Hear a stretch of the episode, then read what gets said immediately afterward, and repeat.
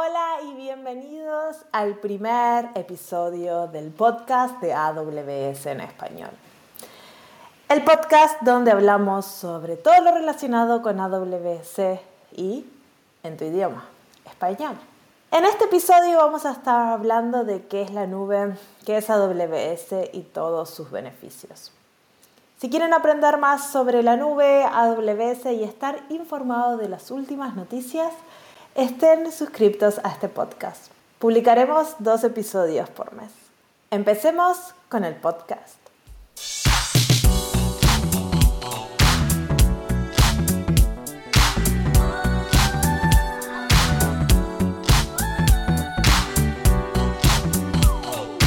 Hola, mi nombre es Marcia Villalba y soy Developer Advocate para AWS. Y mi nombre es Isabel Huerga y también soy Developer Advocate para AWS. Hola Isabel, ¿cómo estás? Pues muy bien, encantada de estar aquí. ¿Y tú qué tal? Feliz, es nuestro primer episodio. Finalmente estamos lanzando este podcast. Sí, la verdad que sí, que ganas. Sí, y creo que va a ser súper interesante porque capaz para el mundo parecemos parecidas, dos morenas hablando aquí, hispanohablantes, pero somos bastante distintas y tenemos visiones del mundo bastante diferentes. Es cierto. Es cierto, para empezar igual ya han notado nuestros acentos. Exacto, sí, si están escuchando seguramente se den cuenta que yo hablo un poquito raro porque soy de Uruguay. Y yo soy de España, así que vamos a tener un poquito diferentes, diferentes pronunciaciones a veces. Por ejemplo, AWS. o AWS. Exacto, para todos los gustos. para todos, exacto. Además, yo soy programadora 100%. Este, y de servicios gestionados, cuanto más abstracto y más lejos del fierro, más feliz soy. Exacto, nuestra apasionada de serverless. Exacto.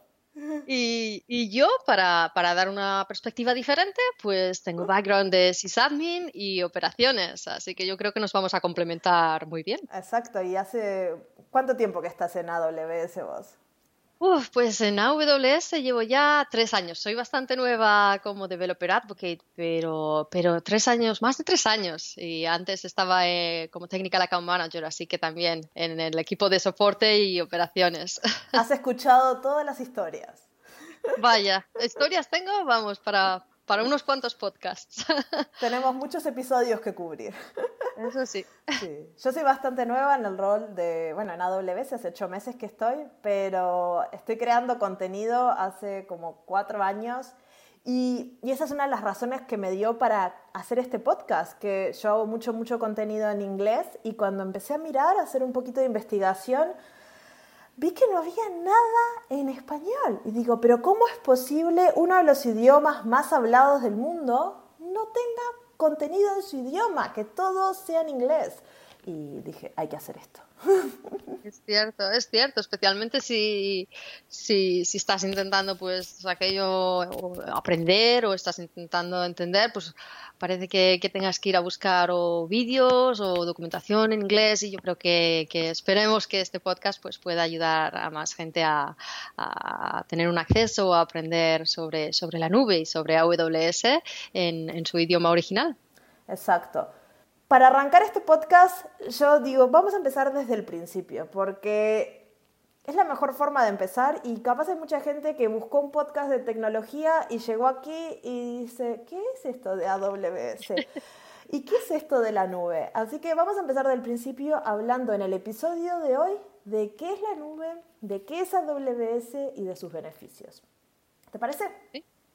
Muy bien. Así que vamos a empezar con un juego. ¿Te parece? Vale.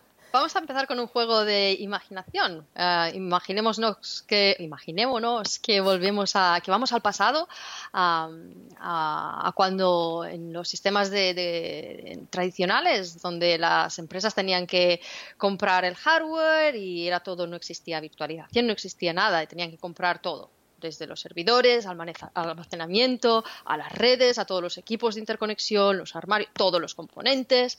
Um, así que vamos a ponernos nuestros sombreros de antes, de developer sí. y, de, y, de, operaciones, e imaginarnos cómo eran las cosas antes, cómo, cómo funcionaba cuando, cuando había que provisionar el hardware así. A una aplicación. Entonces, al desarrollador generalmente siempre le venía alguien de product management o de marketing, les decía, necesitamos una nueva aplicación porque vamos a lanzar este producto a dos millones de personas, va a ser súper exitoso o es una nueva característica de nuestra aplicación que va a revolucionar todo y uno como desarrollador dice, bueno, entonces tengo que hacer esta aplicación en un gran monolito así es como se hacían en general. Es lo que hay. Es lo que hay. Y ahí te pones a hacer la aplicación. Y, y un día vas al, al, sótano y hablas con tu sysadmin favorito y le decís, mira, voy a tener que desplegar esta aplicación en 6, 10 meses.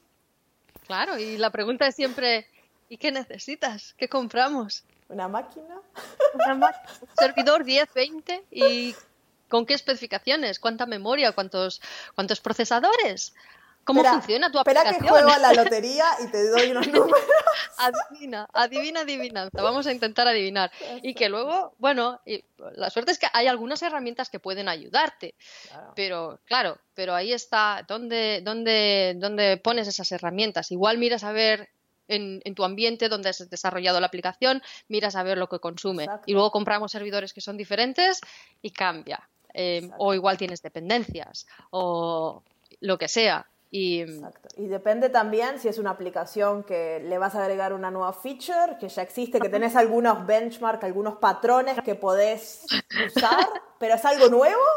Y me cambias todo. No, ya hemos comprado el hardware, no se cambia. Exacto. claro, pero y, y luego tenemos que también que pensar, espera, esto va a ser así todo el año o en Navidades, por ejemplo, a ver si marketing va a hacer una campaña. Obvio. Obvio, claro, pues porque lo que vamos a tener que comprar es tenemos que comprar para el pico más alto. No podemos comprar aquí para, el, para la media de, de, uso. Tenemos que comprar para lo máximo que vayas a necesitar. Así que adivíname en, para la campaña de Navidad qué, lo, qué es lo que va a necesitar tu aplicación. Faltan como 10 meses para Navidad. Yo qué sé. Ah, bueno, pero no vamos a comprar ahora y luego hacer otra compra antes de Navidad. Aquí se compra y para los próximos cinco años o, o, o en, en, un caso optimista para dos o tres años, que no vamos a cambiar el hardware aquí cada, cada año um, o menos, que, que tarda en llegar. Me estás haciendo un montón de preguntas que no tengo ni idea. No, espera, porque también la otra pregunta que tengo es cuánto va a crecer esta aplicación, porque como ya te he dicho, no vamos a comprar esto cada seis meses, vamos a comprar aquí, hacemos la inversión eh, que dure, ¿no? Se, según que... marketing, va a crecer como 50% todos los años. ¿Es verdad? ¿No es verdad? Yo qué sé. Bueno, pues por si acaso vamos a tener que comprar considerando cuánto va a durar este hardware. ¿Dos años, tres años, cinco años, diez años? Pues vamos a comprar para asegurarnos que cubrimos las necesidades de todo ese tiempo. Es una inversión inicial. A ver, a ver si lo aprueba, a ver si el jefe aprueba el gasto. No, no, pero es una eh, pensar en eso es como predecir el tiempo para los próximos 10 años día a día. Había mucho de eso y había mucho también de, pues a veces, oye, lamentablemente a veces te equivocabas y yo, todos estamos, yo creo que mucha gente se ha encontrado en esa situación, pues hay que comprar hardware antes de lo que habíamos previsto o, o a veces incluso eh, te llega, lo instalas, lo, además tú, tú, tienes, tú tienes ejemplos, yo creo, de, de esas situaciones donde pues con lo que se tarda, porque llega el hardware que tarda en llegar, que lo compras, haces el pedido hasta que te llega, que lo instalamos en los armarios, lo conectamos, pon el sistema operativo, patching, todas las dependencias, hasta que te lo, hasta que se lo damos al equipo de desarrollo, de, de desarrollo, que ahora ya está listo para vosotros, puf, hasta que hasta que os llega, sí. nosotros teníamos que hacer ahí, había trabajo, no es, no es inmediato. Sí, sí. La historia que vos te referís es una de mis historias épicas, como digo yo. Ponen, era, yo trabajaba como consultora y pusieron este, el equipo más ágil Agile que pudieron juntos, todos jóvenes, todos con la experiencia más así fantástica, con todas las metodologías de desarrollo. En seis meses les hicimos una aplicación de principio a fin, lista, testeada, funcionando. El servidor demoró 10 meses en estar listo. 10 meses. Nosotros estábamos todos en otros proyectos y a los 10, 12 meses nos llaman que tenemos que volver a instalar, a testear y a ver cómo funciona en este IBM Power no sé qué cosa que había demorado 10 meses en llegar.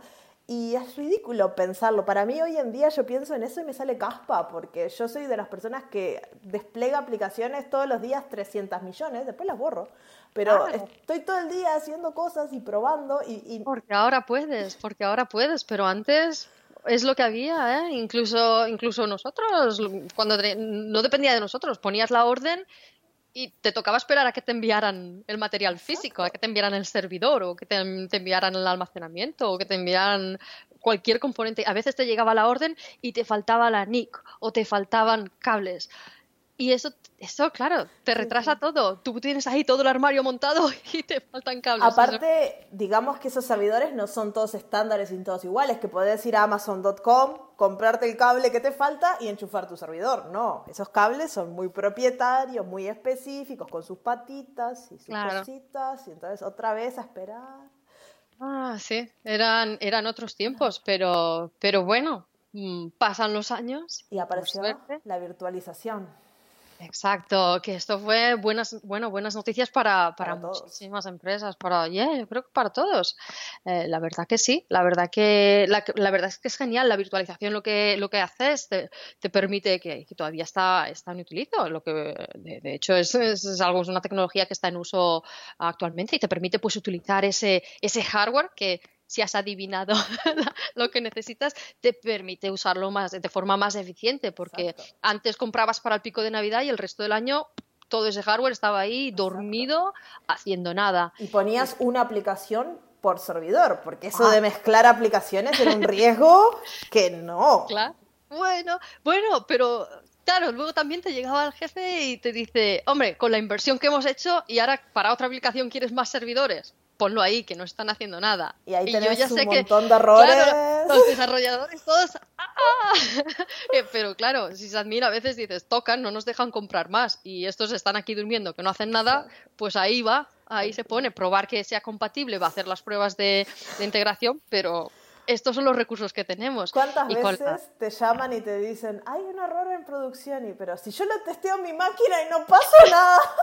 Exacto, pero si funcionaba todo. O, mira, o estaba funcionando todo y ahora de repente no, no, se ha cambiado nada de la aplicación.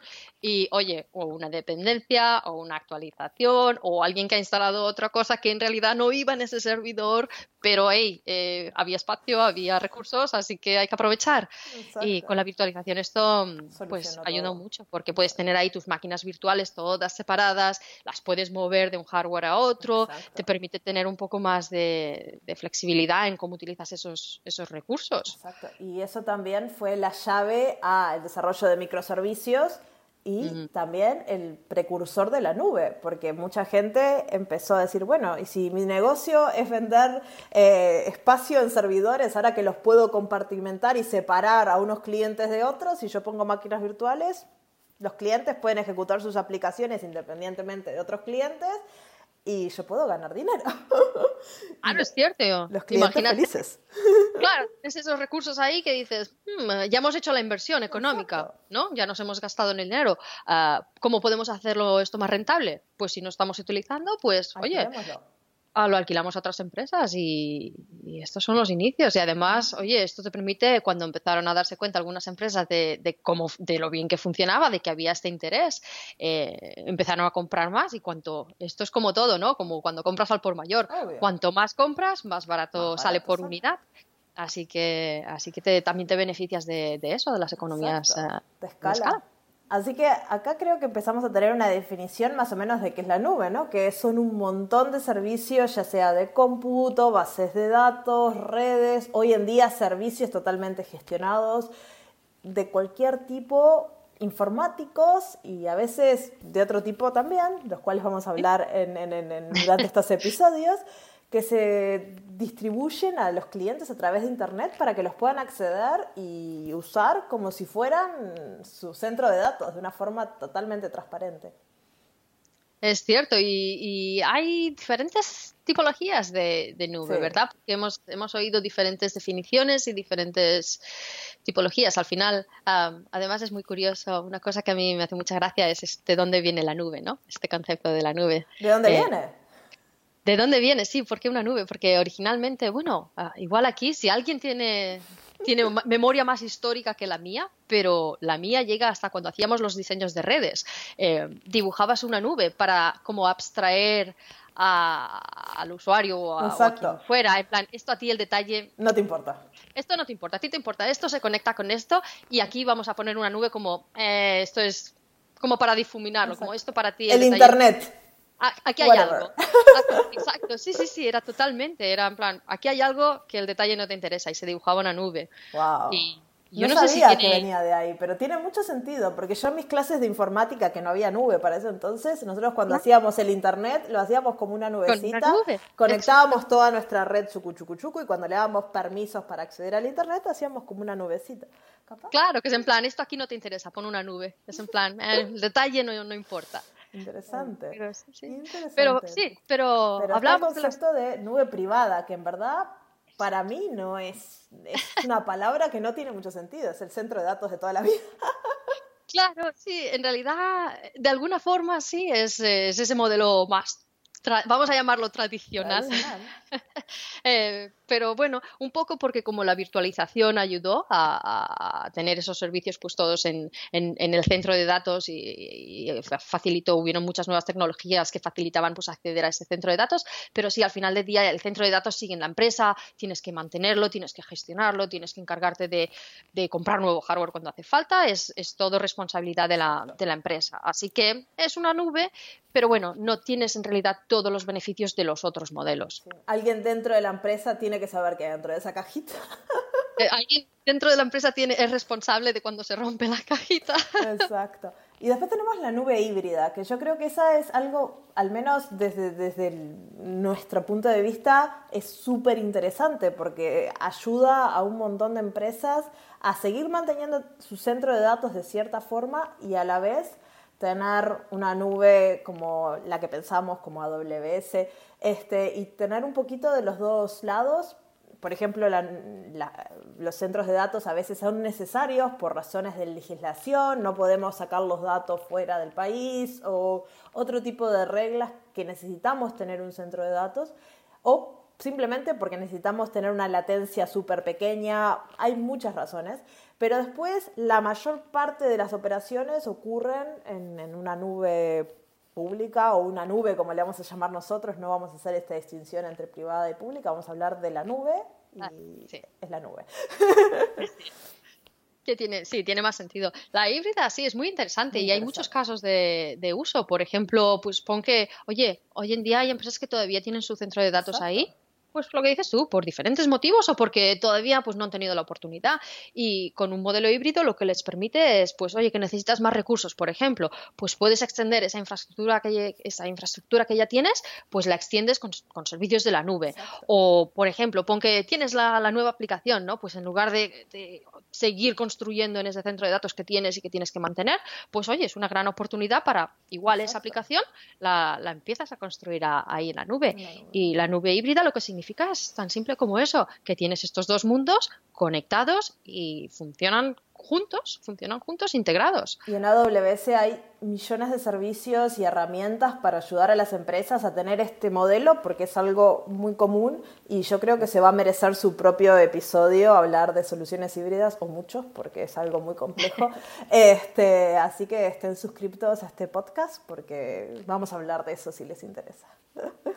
Sí, yo creo que yo creo que estaría muy bien hablar también eh, de, esto porque además a veces parece que hay un poco de miedo, ¿no? De, la nube cuando se habla de, moverse a la nube parece que sea una cosa es ese gran desconocido, parece que sea una cosa súper moderna que vas a tener que cambiar y bueno es una cosa que yo creo que habría que esperamos que este podcast pues ayude un poco a quitar el miedo y a entender que hay tantos servicios intentamos poner tantas herramientas a disposición para hacer esto mucho más fácil. Y AWS siempre tiene el modelo de no adaptes tu forma de hacer las cosas a la nube, sino la nube tiene un montón de servicios que se van a adaptar a tus necesidades y por eso hay todo tipo de servicios. Hay servicios que son más este, parecidos a los tradicionales, a los centros de datos que se, como se simulan en la nube este, para que la gente que viene de ese mundo no se sienta tan perdido. Después hay un montón de servicios que son muy sencillos de usar y para crear aplicaciones que escalan de forma súper fáciles, capaz más para startups o para gente que viene de la universidad con un modelo que, no tiene una experiencia en desplegar aplicaciones globales con un montón de usuarios. Hay para todos los gustos y eso para mí es una de las cosas que es mágico de AWS, es la cantidad de herramientas y, las formas de entrar que hay, que, no hay un camino. Sí, sí, sí. Sí, no, es cierto. Oye, que tienes familiaridad con VMware.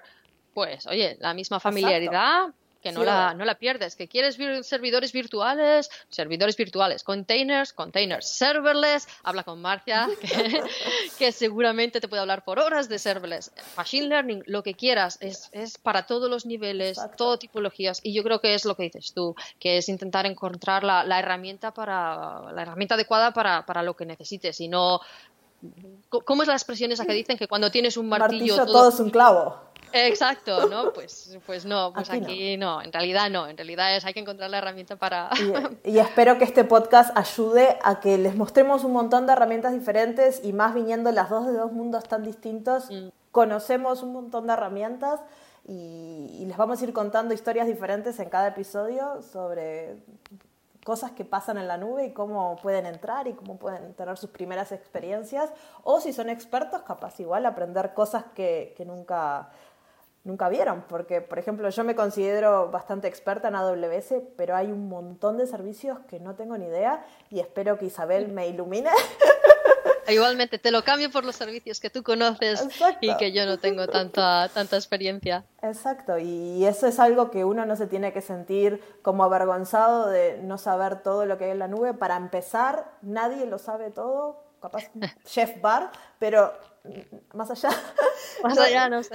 No, no es algo que, que, se, que necesites saber todo. Es con saber uno o dos servicios que son los que te van a ayudar a empezar es suficiente y luego poco a poco vas a ir aprendiendo otros servicios a medida que los vas necesitando. No es necesario saber todo para empezar en la nube. No es un mundo. Eh, tiene un poco de, cuando lo abriste, decís 180 servicios, ves todos los anuncios, ves todo eso, te puede intimidar, pero no es así. Hay, hay muchas formas de acceder a la nube y hay muchos caminos. Sí, y tenemos muchos servicios que también hacen mucha abstracción, ¿no? Que, no tienes que, configurar ahí todos los diferentes componentes. Hay muchos servicios que hacen mucha parte del trabajo eh, por, por, por, por, nosotros, así que... Entonces, AWS es una plataforma de servicios en la nube que nos ofrece todo lo que nos hablamos de que ofrece la nube y millones de cosas más. Y arrancó en el 2006 a partir de lo que conocemos nosotros como Amazon, mm, una librería online. Claro, es cierto. Bueno, esa, ese servicio, esa plataforma de, ventas online, tenía que estar en algún sitio, ¿no? Es lo que hemos hablado antes. Eh, esos servidores, eh, quién los mantenía, quién los gestionaba y, pues para mantener esa plataforma de ventas, pues había toda una infraestructura de servicios de, computación que estábamos manteniendo y aprendimos muchísimo porque claro, con, las con, la, con la dimensión de Amazon, la cantidad de clientes, los requisitos de, de, performance y los requisitos de seguridad, sobre todo seguridad en Amazon, sabes que estamos obsesionados con la seguridad. La seguridad es un tema que es muchas veces cuando hablo con gente que está empezando, ay, pero poner mis datos en la nube, o sea, no van a estar en un lugar más seguro. Si lo haces bien, es, es nuestra prioridad número uno que todo lo que vos pongas ahí esté seguro. Te vamos a dar un montón de seguridad, ya sea en los componentes físicos y después un montón de entrenamiento y herramientas para que vos puedas asegurar tus datos y nadie los puede ver. si lo haces bien, no puede venir nadie a mirar tus datos. Claro, si piensas en ese mundo tradicional antes, sí que tienes que gestionar, pon que tienes que gestionar tu centro de datos. Imagínate el equipo y la experiencia que necesitarías para tener el mismo nivel que, tiene un, centro de datos en, Amazon. Exacto. Pero, Pero sí, pero pues al final es eso. Al final lo que, lo que, lo que pasó es que en, en Amazon pues dijeron, oye, toda esta experiencia, todas estas cosas que hemos aprendido, esta infraestructura que hemos construido, que en ese momento ya era, pues, modernísima. Increíble, exacto. Era moderna, eficiente, segura. Pues lo que hicieron es, vamos a compartirlo con el mundo, vamos a ponerlo a disposición de otros clientes que puedan estar interesados en algo similar. Muy diferentes de lo que es una persona que compra un libro, ¿no? son negocios, desarrolladores, es otro mundo totalmente distinto que se abrió cuando salió AWS. ¿Sabes cuál fue el primer ah. servicio de AWS? Oh, siempre me equivoco. Sé que no es. Creo que es SNS, ¿puede ser? Eh, SQS. SQS. Ah, siempre me equivoco porque siempre mi default va, va siempre a, S3, pero sé que sé que me equivoco, es, es por mi es, por mi pasión. SQS, S3, que es el mejor servicio en el mundo mundial, y después eh, creo que S2. Creo que son ah, fíjate, sí, sí, sí, sí creo. Este, que son el combo de hacer sistemas distribuidos, ¿no? Almacenamiento, colas y, eh, computación? Ya está. Claro. Sí, sí, es para... De eso vamos a hablar en el futuro. Pero, pero sí, pero tiene, y tienes razón, pero esto lo que hizo es poner a disposición de cualquier cliente, imagínate, por pequeño que sea, por, oye, alguien que no tiene ni idea de dónde empezar a construir un centro de datos, pues poner a disposición la experiencia y los recursos que, tenía Amazon. Y también el beneficio de no tener que invertir, porque acá podés alquilar, ver si funciona y después pagar. O sea, no tenés que hacer una inversión enorme que eso limita, pone una barrera de entrada gigante. Ahora vos podés, bueno, yo voy a hacer esta aplicación, alquilo un poco de computación y cosas que necesito, pruebo a pequeña escala, si esto no funciona en dos meses lo apago y ya está. No tengo más gastos, no tengo que tirar esos servidores, buscar cómo reciclarlos o revenderlos, que un servidor es como un auto. Después que lo compraste, 50% del valor lo perdiste. Ya está perdido, sí. es cierto, claro, imagínate, yo, yo me pongo en... Yo, bueno, claro, aquí la desarrolladora eres tú, pero yo me imagino, uff, pensar, bueno, y si luego no funciona, ¿qué, qué hago? Lo pierdo. Y con, con AWS, oye, pruebas que no funciona, apagas y dejas de pagar, construyes otra cosa. O igual no funciona tal y como has empezado, pero lo puedes cambiar completamente y funciona mejor. Esa elasticidad, en el mundo tradicional no. y si mañana tu aplicación se vuelve viral, no sé, en Corea a las 3 de la mañana vos estás durmiendo, no tenés que adivinar la capacidad, no tenés que pensar, este, ¿y si mi aplicación se vuelve viral? Porque antes las cosas eran muy localizadas. Hoy estamos hablando del Internet. Uno hace una aplicación y no podés estimar si los 8 billones de personas en el mundo se van a colgar a tu aplicación.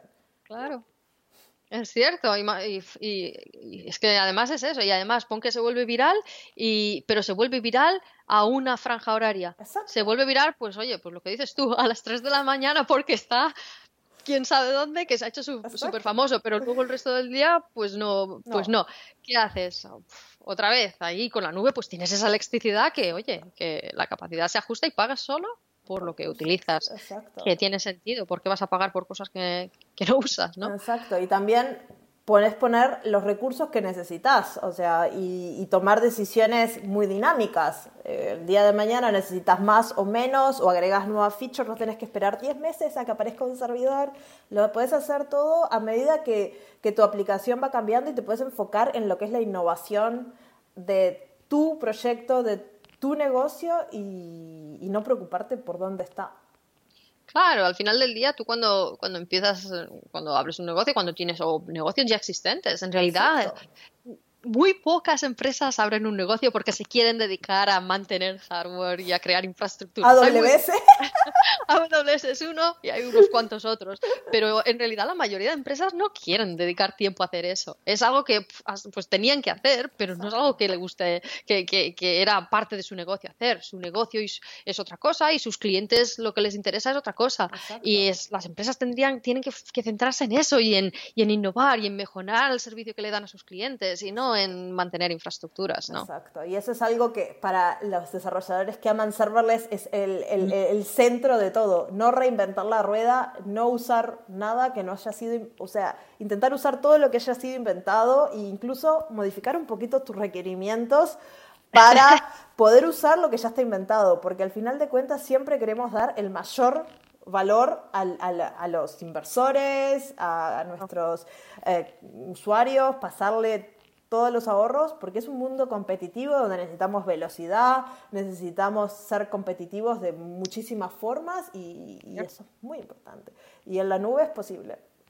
Sí, es, genial y, es lo que dices tú y te permite, te permite eso, te acelera la capacidad de innovación, ¿no? Porque como desarrolladora pues ahora te puedes centrar en nuevas funcionalidades o cómo mejorar... Claro, cómo mejorar tu producto en lugar de, estar ahí pensando. Y también al ser tan rápido, que eso lo vamos a hablar en, en futuros, podemos ver los datos en tiempo real, podemos ver cómo nuestra aplicación va funcionando y podemos tomar decisiones que alteren el cambio de nuestra aplicación de un momento para otro y lo cual lo hace muy, muy poderoso y, el mundo se vuelve súper competitivo e intenso y es mucho más divertido que estar sentado esperando que llegue un servidor. que te llegue el servidor que puedas empezar a, montar ahí. Es cierto, no, es cierto. Y bueno, y también todos los gastos, ¿no? Que van con eso, porque al final del día, oye, ahora una, te puedes dedicar a eso, pero dos, también es todos los gastos relacionados con eso, porque al final del día hablamos de centro de datos y estamos hablando de servidores, y almacenamiento, redes pero hay mucho más ¿eh? detrás de eso. La, electricidad misma. La eh, enfriar.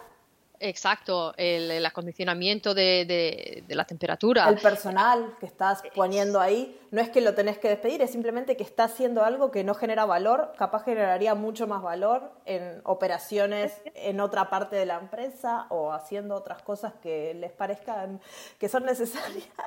Hombre, te, puedo decir, bueno, si hay alguno que, si hay alguien aquí que, la piensa diferente, que, levante la mano, pero como sysadmin, nadie dice, mm, el, mejor momento de, la semana es cuando hacemos patching. No, no, no, no, eso, cuando hacemos ahí nueva la, la imagen de nuevo, no, no, a nadie le apasiona, no hay, ahí no hay no sé, no, no, es lo que te, no es lo que te inspira, digamos, es algo que tienes que hacer porque es parte y es necesario, bueno, era necesario, pero, pero no es algo que, sea para ahí donde tienes tu pasión y los clientes, sinceramente... No les importa, les importa que sus datos estén seguros, pero después de ahí... Pero bueno, sí, confían en que lo hagas de la manera que lo hagas, pero, y yo creo que uno de los beneficios más grandes de AWS, que es extremadamente competitivo con muchísimas, con otras nubes y otros proveedores, es la infraestructura global que tiene AWS, que para mm. mí las 24 regiones a lo largo y ancho del mundo hace que puedas desplegar tu aplicación y eso no lo vas a lograr nunca con un centro de datos, porque tener esa capacidad de estar en todo el mundo a la vez 24 regiones en todos los continentes, es tipo centro. Y sigue creciendo, y sigue creciendo. Sí, viene la región en España en unos años. Pronto en Italia, en Sudáfrica. Este... Sí, no, es cierto. Es, eh, es, es, Y además, yo creo que hay muchas hay muchas cosas que son importantes que, que son diferentes de, de, otros proveedores de la nube. Eh, porque muchas veces se habla de regiones y se habla de zonas de disponibilidad, pero ¿cómo se traduce eso en realidad en recursos físicos? Porque como zona de disponibilidad, mucha gente cree que esto significa, oh, esto es un centro de datos. En realidad no en realidad es más, es más de un centro de datos. proporcionamos redundancia de todos los componentes. ¿Por qué no explicas un poquito qué hay dentro de una zona de disponibilidad en AWS y cómo, cómo se conectan y toda esa Pues todos los componentes son redundantes, para empezar. O sea que cuando, cuando pienses en redundancia, sí hablamos de, pon, hace un, distribuye tu aplicación en más de una zona de disponibilidad, pero incluso si utilizas solo una zona de disponibilidad, todos los componentes están aislados y son redundantes. Y estamos hablando de pues, lo que decíamos, los componentes que hablábamos antes, la refrigeración, la alimentación, incluso la, seguridad que, que, es tan importante. Son, son, son, ambientes que están aislados, así que eh, es un ambiente independiente, así que súper seguro. Y todas las, eh, todas las eh, todos, los, todos estos centros de datos están, están conectados con, redes de, baja latencia. Exacto. Eh, y también es importante eh, explicar cómo se ponen estos centros de disponibilidad, porque una región, que sería como un, país o una ciudad donde hay muchas zonas de disponibilidad, por lo menos dos, y estas zonas de disponibilidad están separadas físicamente, o sea, no están cruzando la calle. O sea, si mañana hay una inundación en esa ciudad, se hizo un estudio de cómo puede que uno de los centros de una de las zonas de disponibilidad se vea afectada, pero la otra no. Si hay un corte de electricidad, vienen todos de proveedores diferentes. Hay un análisis de riesgo que es súper al detalle de, cómo asegurar físicamente esas zonas de disponibilidad. Claro, y imagínate intentar replicar un sistema tan redundante, eh, intentar replicarlo solo poniendo, solo utilizando una, zona de disponibilidad, ya tienes un alto nivel de redundancia, ya tienes un alto nivel de seguridad, eh, que es muy difícil. Dos zonas de redundancia pero incluso si te quieres poner en el peor de los casos, de, por, por, lo que sea, pues lo que decías, una región son varias zonas de disponibilidad, pon que una región completamente es afectada, puedes, puedes distribuir tu aplicación en más de una región de una forma tan fácil. Exacto. Es cómo puedes conseguir ese nivel de redundancia, conseguirlo, intentar hacerlo eh, de forma autónoma.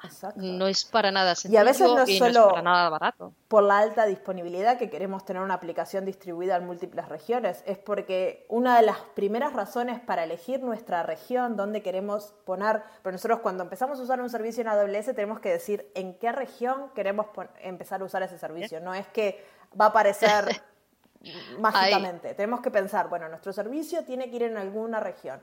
Algunos servicios tenemos que elegir en qué zonas de disponibilidad. La mayoría tenemos que decirles en qué región. Y para elegir una región, lo más fácil es preguntarse, ¿dónde están nuestros usuarios? A veces nuestros usuarios están muy son muy regionales, a un país o a un continente, y bueno, y elegimos una región. Pero a veces si nuestros usuarios están globalmente distribuidos, podemos elegir tres regiones para disminuir la latencia entre los eh, pedidos de nuestros clientes y la respuesta de nuestro servidor, porque hay una latencia física que aunque nuestra conexión de Internet sea súper rápida, por el cable pasan cosas, no es que se le teletransportan. Y esas cosas demoran tiempo físico en llegar. Entonces, cuanto más cerca estén los servidores de tus clientes, más rápido. Sí, bueno, una de las ventajas de Amazon, eh, y hay muchas charlas súper interesantes, a mí me apasiona ver cuando hablan de, la, infraestructura de interconexión de, AWS, eh, porque utilizan fibras y utilizan líneas nuestras dedicadas em, eh, que obtienen una latencia bajísima, incluso a nivel eh, interregional.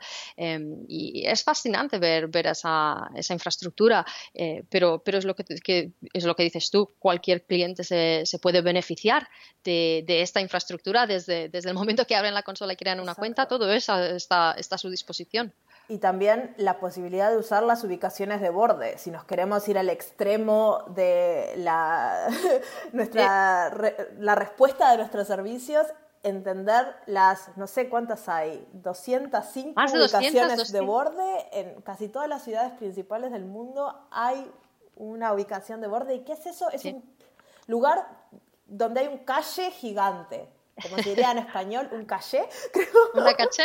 Una caché gigante, básicamente, que, que hace que la latencia entre nuestras aplicaciones y AWS, y aparte esas ubicaciones de borde están conectadas a los centros de datos por, como decías tú, cables de alta velocidad, eh, conexiones de Internet súper eficientes que están diseñadas para eso, entonces hace que las transferencias sean súper rápidas.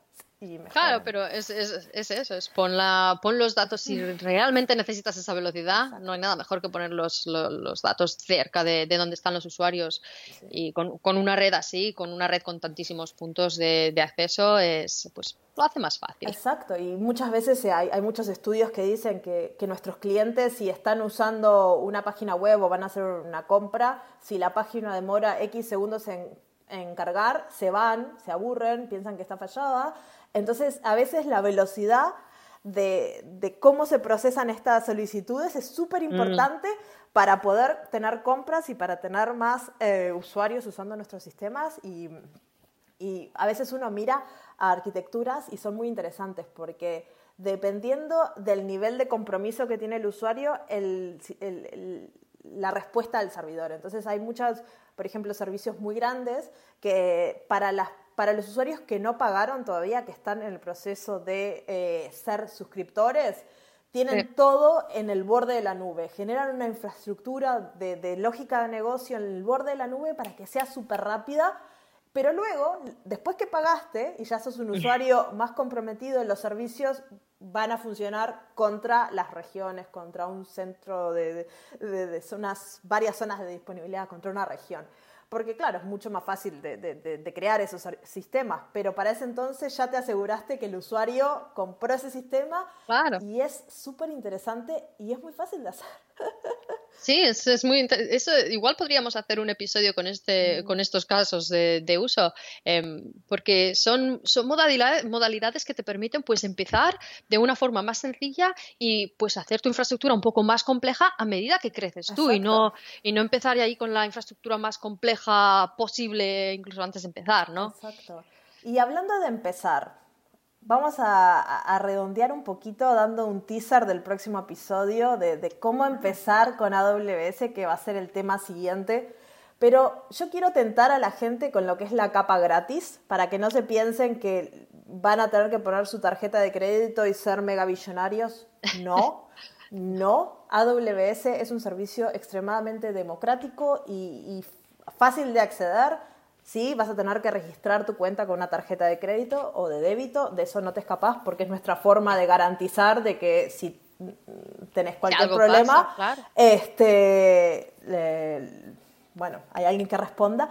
Pero la capa gratis tiene como dos niveles. El primer nivel, cuando te registras recién, vas a tener 12 meses de acceso gratis a un montón de servicios que están detallados y les vamos a dejar el link en, la descripción de este podcast para que puedan acceder a ver a todo lo que pueden acceder gratis en el primer año. Y es enorme lo que pueden hacer y todos los experimentos que pueden correr en esa capa gratis sin pagar nada. Nada.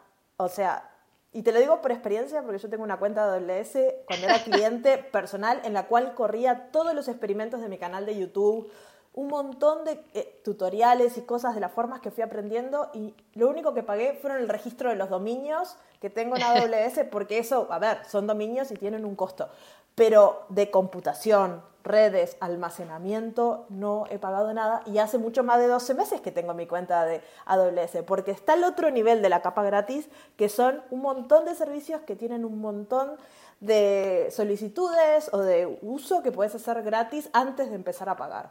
Y eso es algo que les vamos a dejar en el link para que vean todo lo que pueden hacer. Sí, yo creo que es, muy interesante. hay recursos que son eh, la, la uh, Always Tier, la capa gratuita para siempre, ¿no? Pues que es un, un, mínimo de uso. Eh, que, y ese se utiliza eh, hasta que no llegas a ese, a ese mínimo, pues y que es, un mínimo, es un mínimo grande. Por ejemplo, para aplicaciones serverless, Lambda, que es el servicio, vamos a hablar de eso, que es uno de los servicios más importantes de serverless, puedes hacer un millón de invocaciones gratis al mes. Y eso, si estás testeando, es un montón. O sea, y, son números grandes porque a AWS no le interesa cobrarte por vos experimentar. Porque ahí podés experimentar, podés hacer todo lo que quieras sin casi coste. Entonces, eso para mí es súper importante aclarar. Y en el próximo episodio vamos a hablar de cómo crear una cuenta y crearla de forma segura, y hablar un poquito de los permisos y esas cosas que asustan un poco cuando... Sí, pero, pero yo creo que vamos a, vamos a intentar asegurarnos que todo el mundo pueda, pueda empezar a, construir y pueda empezar a innovar, pero, pero sintiendo, sintiendo esa seguridad de que vamos a estar con ellos y vamos a ayudarlos a hacerlo de la, forma, de la forma mejor. Exacto, de la mejor forma y con las mejores prácticas que hemos aprendido a lo largo de, de, Exacto. de, nuestra como, carrera. Como developer y como, Exacto. todas, todas las lecciones aprendidas Así que yo creo que lo podemos dejar por aquí, que ya tienen suficiente material para un episodio y te digo hasta luego, Isabel. Hasta la próxima. Hasta la próxima. Chao, chao. Chao, chao. Bueno, eso es todo por hoy. Muchas gracias por haber escuchado el episodio hasta el final. Espero que les haya gustado. Como siempre, toda la información la van a encontrar en la descripción del episodio. Está todo disponible. En el próximo episodio vamos a estar hablando de cómo crear una cuenta de AWS, cómo asegurarla y un montón de secretos que capaz no sabes de seguridad en la nube. Este podcast está disponible en YouTube, en el canal de Fubar Serverless y también en las plataformas más conocidas de podcast. Si quieren que hablemos de algún tema en particular o con alguien en particular, por favor, contáctenos. Nuestra forma de contacto está en la cajita de descripción de este episodio. No olviden compartir el podcast si les gusta y quieren que sigamos haciendo episodios, así nos ayudan a crecer y a que otras personas nos conozcan. Nos vemos en el próximo episodio del podcast de AWS en español. ¡Chao, chao!